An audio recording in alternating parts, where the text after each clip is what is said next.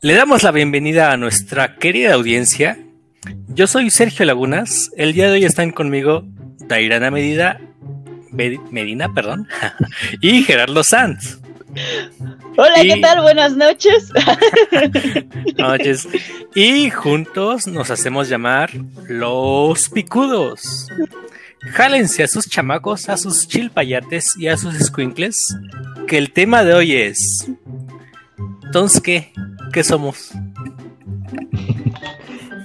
Mexicanos, ¿no?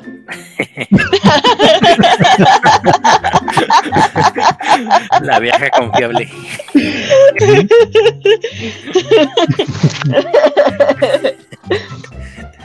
Personas. Eh. Somos ciudadanos del mundo mundial. Somos personas con auras.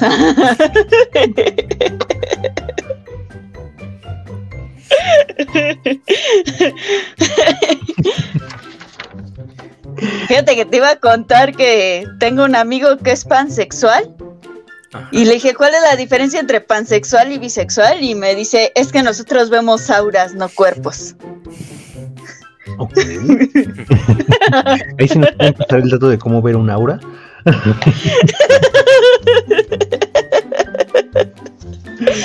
Pero bueno, eh, vamos a lo que nos toca, ¿no? va que va, este, el tema del día de hoy va a ser los números primos. Los números primos. Entonces, ¿qué somos? ok. Primos. Terceros.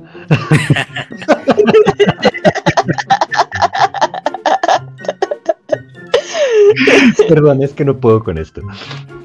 Bueno, pues para esto vamos a la definición de los números primos. Mm, nos hemos preguntado en muchas ocasiones qué es un número primo, ¿no? Yo creo que son esos temas que pues nos facilitan un poquito más en por aquellas etapas de la escuela primaria, más o menos por ahí que les gustan tercero o cuarto de primaria, se ven los números primos cuando estamos empezando a ver eh, específicamente lo que son las divisiones. ¿Por qué? Porque los números primos, bueno, en definición un número es primo cuando tiene dos divisores.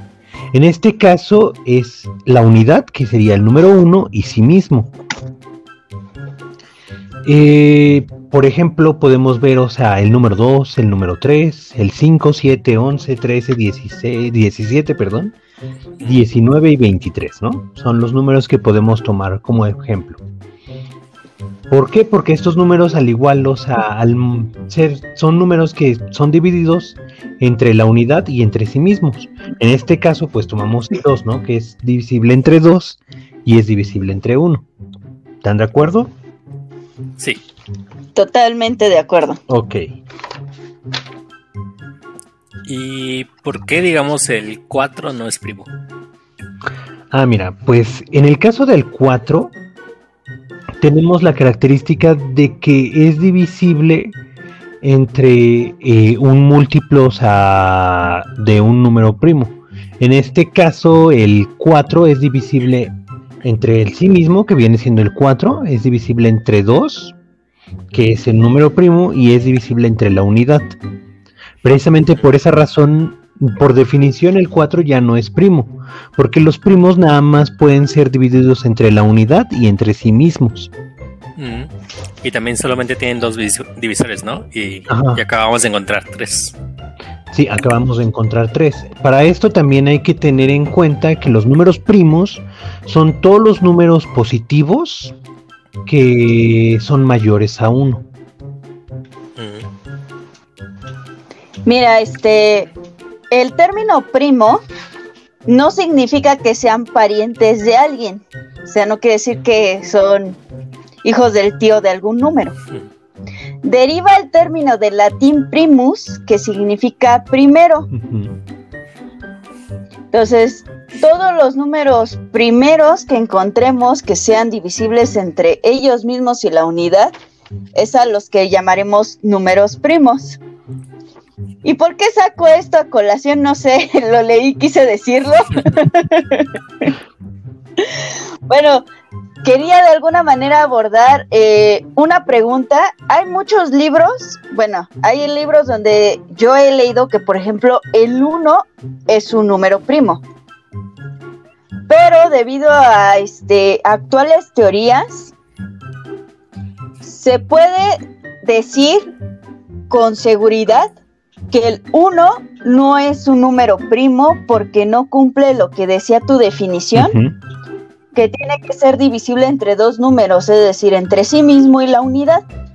Y muchos me dirán, pero si el 1 sí es divisible entre sí mismo y la unidad, sí, pero da la coincidencia de que él es la unidad.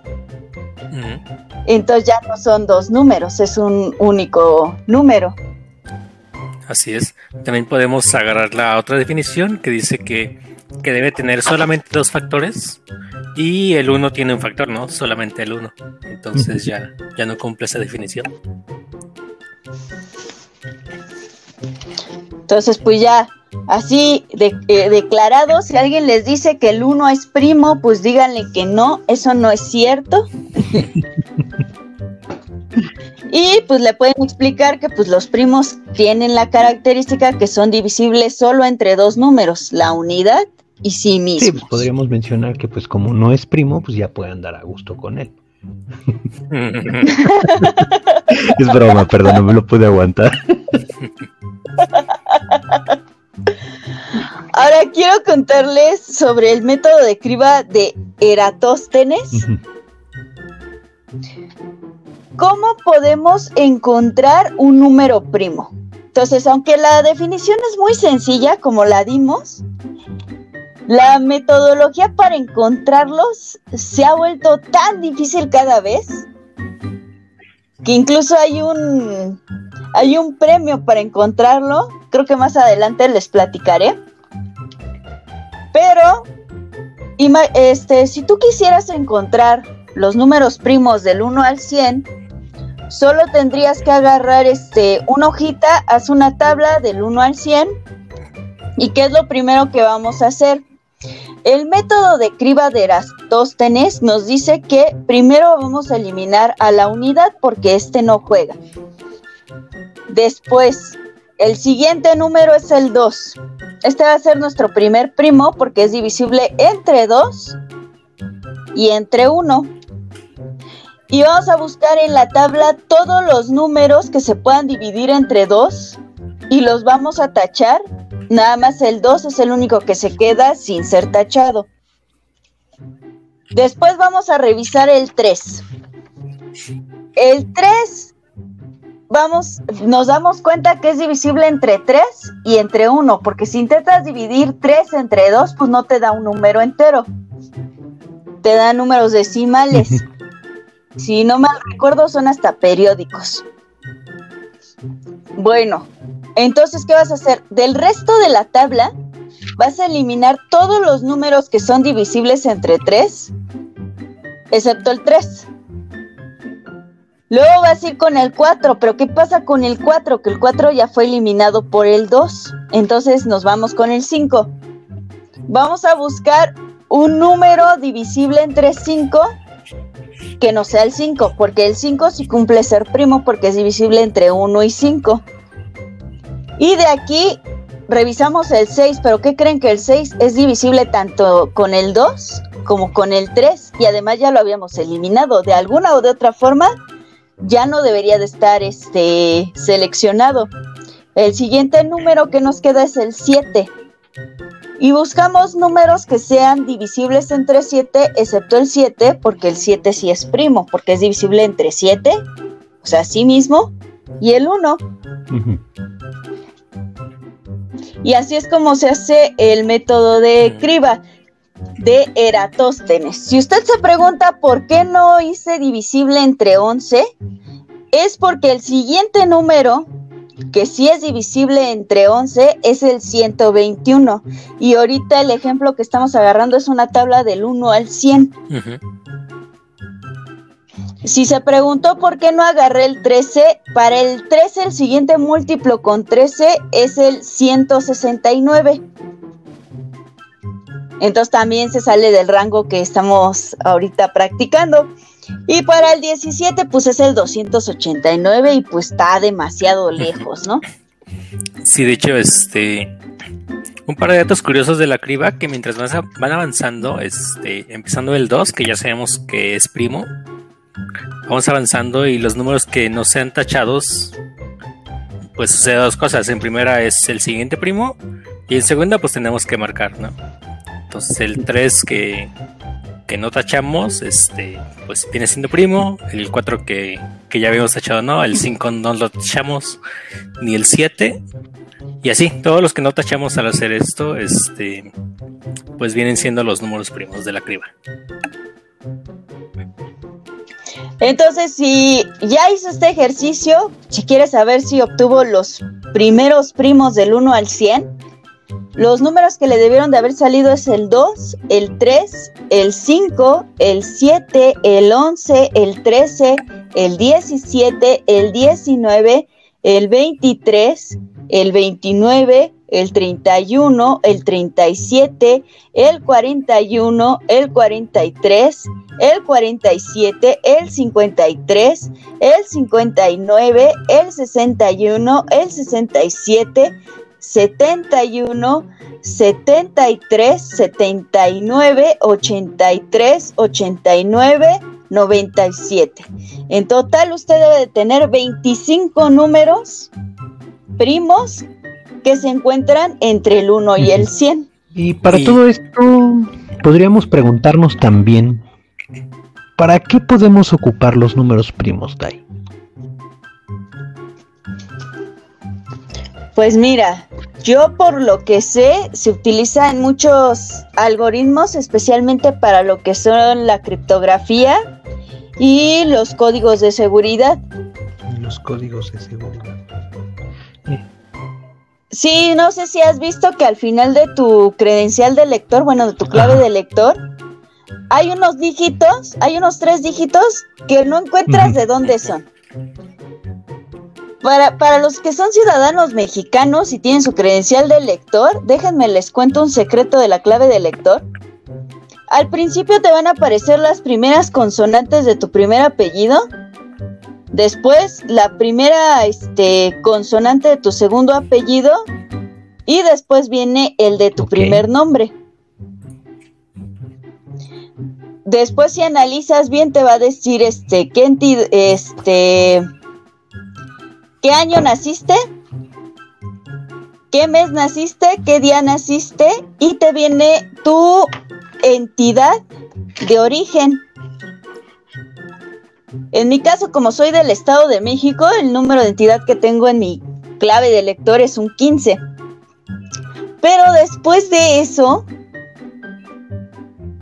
viene mi sexo. En, en, este caso dice que soy mujer, o sea, tiene una M. Y los últimos tres dígitos de mi clave de lector son códigos de seguridad que probablemente se hicieron con números primos. ¿Qué también pasa con el CUR? Pasa, por ejemplo, en la matrícula de la UNAM. También el último dígito es de seguridad. En las tarjetas del banco, creo que los últimos tres dígitos son de seguridad del banco. Y así podemos este, citar varios ejemplos de códigos de seguridad. Pues mira, otra de las aplicaciones que tienen los números primos es para la generación de engranes. En este caso, pues nos damos cuenta que pues son de las aplicaciones antiguas, ¿no? Porque pues el engrane, bueno, los engranes ya tienen mucho tiempo, o sea, que se ocupan, ¿no? En este caso, al fabricar o sea, las ruedas engranadas, se minimiza el desgaste o los pequeños fallos que pueden haber en la fabricación, ya que cada diente del primer engrane acabará en contacto con los, todos los dientes del engrane con el que esté empalmado. Esto que producirá, o sea, que los engranes, ¿cómo se llama?, puedan tener un movimiento más, como, ¿cómo decirlo?, más natural se podría decir. Pero curiosamente cada engrane eh, es un conjunto de números primos. Bueno, de un número primo más bien. Fíjate que también parte de los primos ayuda mucho a la realización de las tablas hash para no dar mucho voy a explicarles que estas son tablas que se suelen implementar sobre vectores de una dimensión. Ah, yo creo que posteriormente cuando hablemos de lo que es una matriz, una matriz asociativa, eh, podamos explicar un poco mejor cómo funcionan las tablas hash. Pero a grandes rasgos sirven para mapear una zona.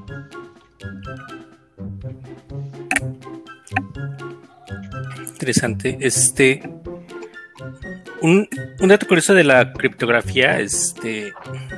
Con los primos es que para mandar números cifrados, este, lo que usualmente hacen es agarrar dos números primos, los multiplican y los mensajes que se manden por internet se encriptan con este número primo. Bueno, con este número compuesto de dos primos. Entonces, este, para desencriptar lo puedes pasar por el filtro inverso de un número y luego el otro. Pero este, lo que hace esto muy seguro es que estos dos números primos usualmente son muy grandes. Son de cientos de dígitos tal vez. Entonces pueden estar seguros de que sus mensajes de, por ejemplo, de Facebook, de WhatsApp, sus documentos guardados en Google Drive están encriptados y nadie puede verlos. ¿Por qué? Porque están muy fuertemente protegidos con estos números primos. Si alguien quiere desencriptar esta información, eh, bueno, este, encontrar números primos muy grandes es muy difícil y muy tardado. Y hablando de eso, el último número primo que fue encontrado fue a principios del 2018 por Jonathan Pace, un ingeniero eléctrico de 51 años norteamericano que trabajaba para FedEx, el cual tiene, o sea, agarre nota, 23 millones 249 mil 425 dígitos y fue bautizado como el M 7723 2917. Hablando de números primos grandes, el más grande que se ha podido descubrir hasta ahora ha sido a principios de enero del 2018. Mira, oh, hace tres años. Te iba a decir, ah, el año pasado, pero no. No. De hecho, ya tres años, ¿eh? tres años. Necesitamos más números primos. Te iba a decir que de hecho, este GIMPS y la Fundación Electronic Frontier están en la búsqueda de un primo de 100 millones de dígitos del cual piensan pagar 150 mil dólares. Y pues obviamente a la persona que logre esta tarea titánica va a tener el reconocimiento mundial aparte de 150 mil dólares. Pues vámonos a FedEx.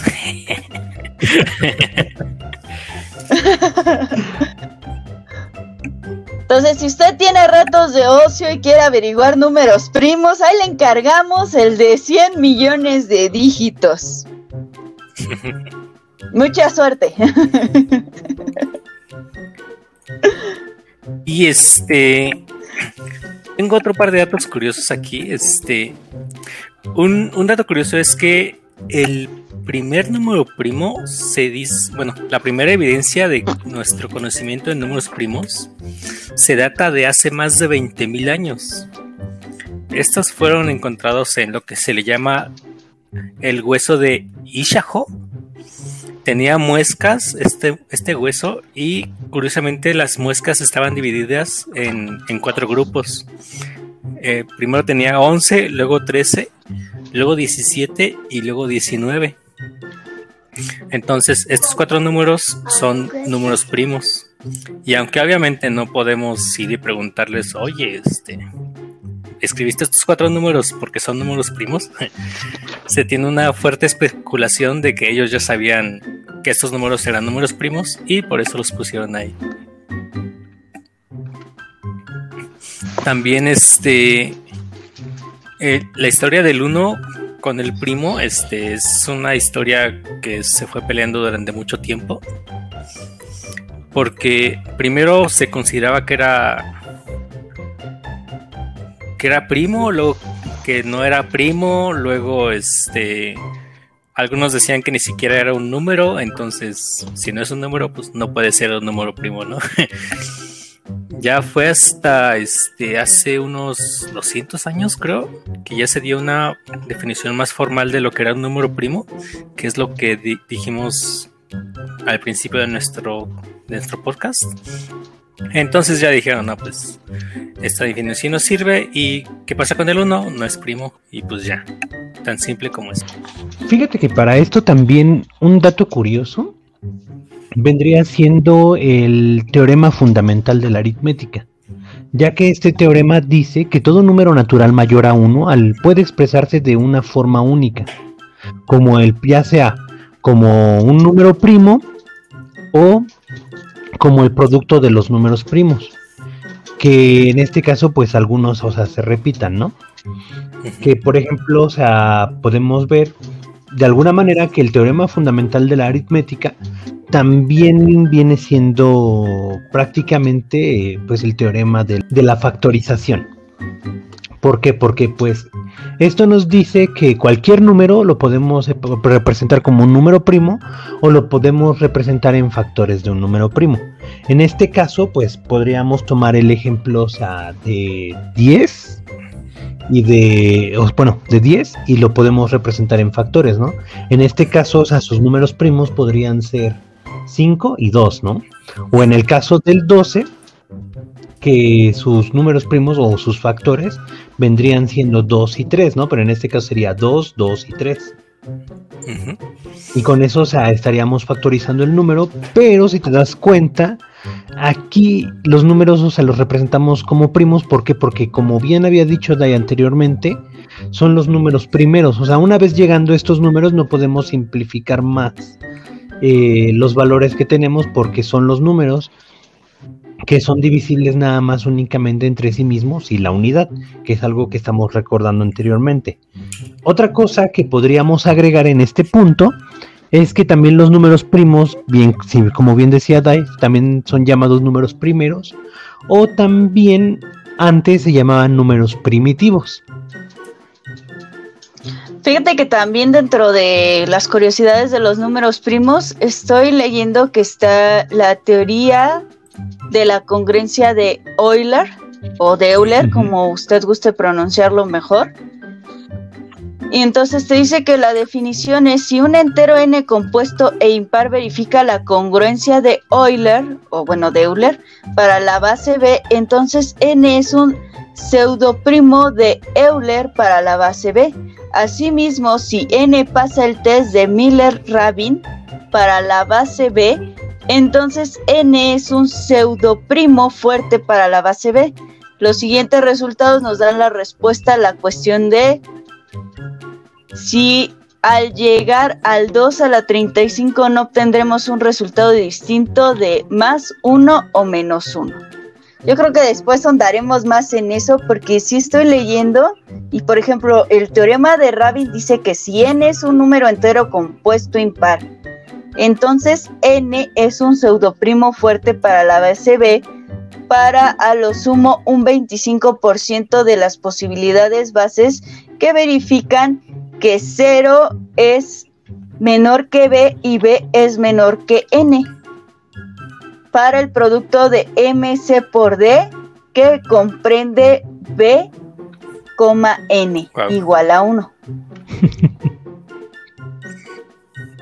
Y luego está la teoría de Miller, que dice que si la hipótesis generalizada de Riemann es cierta y n es un entero compuesto impar, entonces n no pasa el test de Miller-Rabin para alguna base b menor a 2 menos logaritmo de 2 de n. Yo creo que después le lo revisamos mejor. que sí lo estaba leyendo y dije, ah, ahora le está interesante, pero ya ahorita que lo leo, como que faltan muchas bases para hablar de esto. partir de máximo común divisor. no sé si lo tocamos. Eh, no como tal, pero yo creo que sí podríamos abordarlo. Ah, Medio lo mencionamos con lo de las fracciones, no sé si lo recuerdas, de suma, resta de fracciones.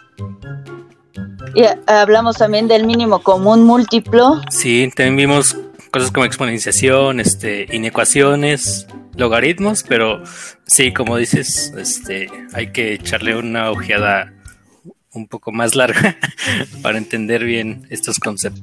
Sí, porque sí está todo interesante. Los números primos, yo creo que este, pues, ah, cuando los escuchas suenan como una rama que no deberías de estudiar. Porque así a simple vista no le encuentras una utilidad inmediata, pero para el mundo actual que vivimos, pues tenemos que este, contemplar los números primos porque sí son una herramienta potente, especialmente para las áreas de programación y para los análisis de datos. Pues, no sé si quieren agregar algo más. Que cualquier número mayor a uno, o bien es primo, o puede ser representado como el producto de varios números primos. Eso es algo que creo que bien tenemos que recordar, puesto que al final no nada más tenemos, bueno, dentro de los números no nada más tenemos números primos, también existen los números compuestos y un concepto que es muy importante que hemos tocado eh, anteriormente, que son los múltiplos, ¿no? Porque a final de cuentas todos estos conceptos van de la mano una vez que comprendemos los primos. Bueno, recalcar un poco que los números mayores a uno que no son primos se conocen como números compuestos y estos tienen por lo menos tres factores. Los primos tienen dos, los compuestos tienen por lo menos tres. A, simple vista podemos ver que los números impares se pueden formar con la suma de dos o más números, primos. Y de hecho, Sí. Y, fíjate que me costó mucho porque eh, esto lo leí en el libro del Diablo de los Números, que por cierto ya hemos subido hasta el capítulo 9 por si alguien de nuestra audiencia quiere oírlos. Eh, en un capítulo te explica precisamente que los números pares se pueden formar, los números impares se pueden formar de dos números primos. Y de los números pares, porque dije, a ver, ¿qué pasa con los números pares? Porque como buen matemático tienes que probar todo. Todo, todos los casos. O sea, como buen matemático no te vas a quedar con el de, ah, sí, nada más los impares, ¿no? También lo probé con los pares y hay unos casos especiales donde sí, con dos números, también, con dos números primos, también puedes formar un número par. Sí, Sí, y lo pueden revisar y checar.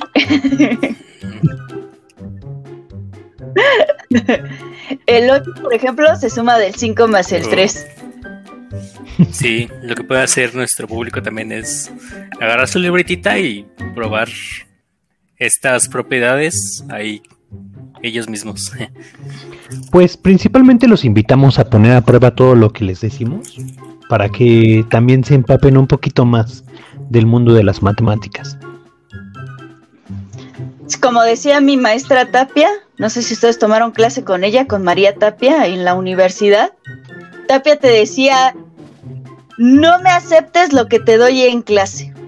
Escúchalo, ponlo a prueba y luego me dices si efectivamente lo que te dije es lo que pasa. Saludos a la maestra Tapia. Saludos a la maestra Tapia, ojalá que nos escuche.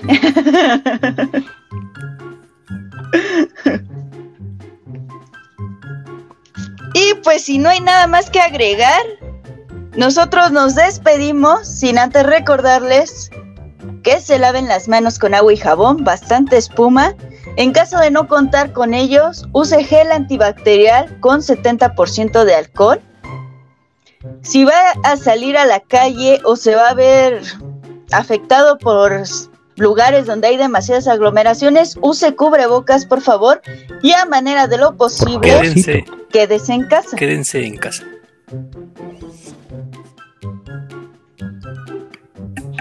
Quédense en su casa, por favor. Realmente queremos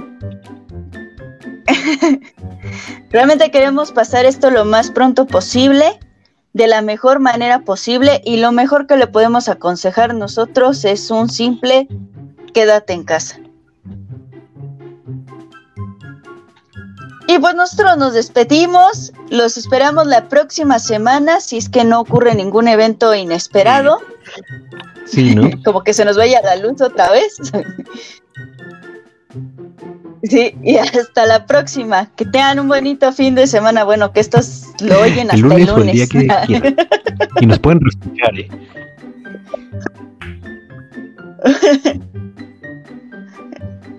Claro que sí, pueden volver a escucharnos, poner atención y escribirnos en nuestra página de Facebook www.facebook.com diagonal L-O-O-S P-I-Q y el número 2. O sea, los picudos.